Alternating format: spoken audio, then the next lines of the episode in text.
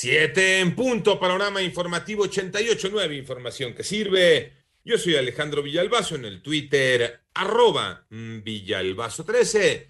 Es jueves 11 de noviembre, Iñaki Manero, ¿cómo te va Iñaki? ¿Cómo estás Alex Villalbazo, Alex Cervantes, amigos de la República Mexicana? Gracias por seguir en Panorama. Ay, puente. no, pero el lunes vamos a estar todos aquí. Y este sí es oficial, ¿eh? Este sí está marcado en el calendario. Pero aquí vamos a estar de todas formas. Aquí vamos, venimos desde las 6 de la mañana en Panorama, sí. Son las 7 con 3. Adelante, Iñaki. Alguien se puso contento. Vámonos con el panorama, el panorama COVID. La cifra de muertes a nivel mundial por COVID-19 ya llegó a 5.075.471 personas lamentablemente fallecidas.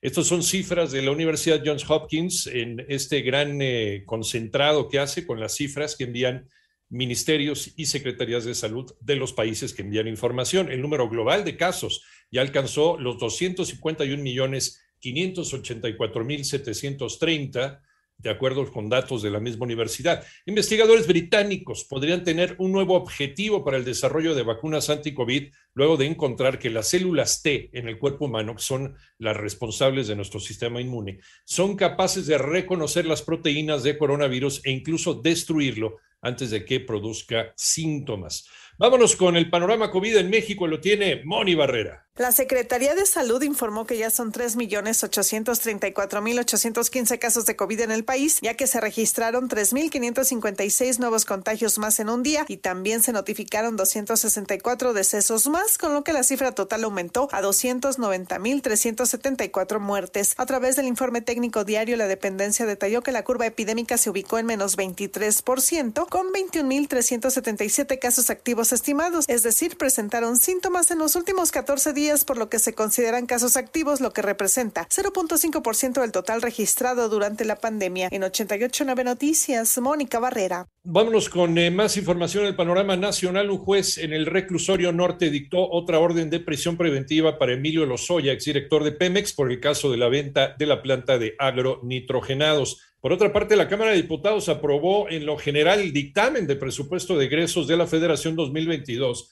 con lo que dará comienzo a la discusión en lo particular de 1994 reservas que fueron agendadas por todos los partidos. El presidente de México regañó públicamente al secretario de Salud, Jorge Alcocer, y al titular del Instituto Nacional para el Bienestar, Juan Ferrer, a quienes advirtió que no quiere volver a escuchar bajo ningún pretexto que hay desabasto de medicamentos. Reportan una ligera recuperación de empleos en México a María Inés Camacho.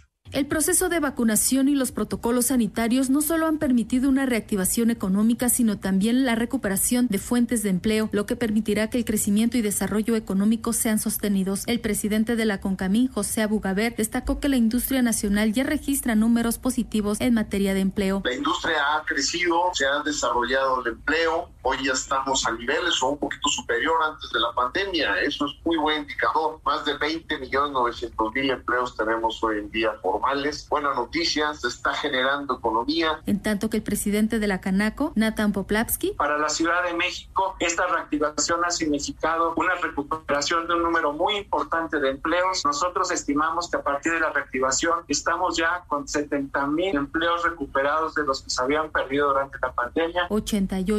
88.9 Noticias, María Inés Camacho Romero. En el panorama internacional por austeridad, ayer se anunció la venta del avión presidencial, pero de Perú. Así lo dio a conocer el presidente de ese país, Pedro Castillo, quien informó que los recursos que se obtengan de la transacción se destinarán al sector educativo y de salud. A ver si este sí lo venden. Por otra parte, el presidente de los Estados Unidos, Joe Biden, firmó un proyecto de ley para endurecer las sanciones contra el gobierno del primer mandatario de Nicaragua, Daniel Ortega, luego de las elecciones que fueron calificadas como una farsa por Washington. Y escala la tensión entre Polonia y Bielorrusia por el arribo masivo de migrantes a la frontera de la Unión Europea, por lo que se lanzó un llamado a los Estados miembros para que aprueben el régimen ampliado de sanciones contra las autoridades bielorrusas.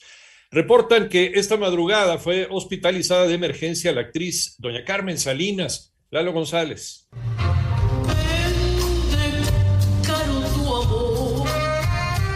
En la madrugada de este jueves, Carmen Salinas tuvo que ser hospitalizada de emergencia. En primera instancia, se habla de un derrame cerebral y que la salud de la primera actriz es delicada. Cerca de las 2 de la madrugada, una ambulancia llevó a la también exdiputada, productora y empresaria a un hospital localizado en la colonia Roma. Aunque la familia Salinas no ha emitido aún un comunicado, a través de Twitter se ha pedido por la salud de la intérprete de la corcholata. La actriz de 82 años trabaja en la telenovela Mi fortuna es amarte. De hecho, en su última publicación en Twitter invita al público a ver este melodrama. Tampoco olvidemos que durante la pandemia ha participado en obras de teatro como Y que nos coge la pandemia. Para 889 Noticias, Lalo González.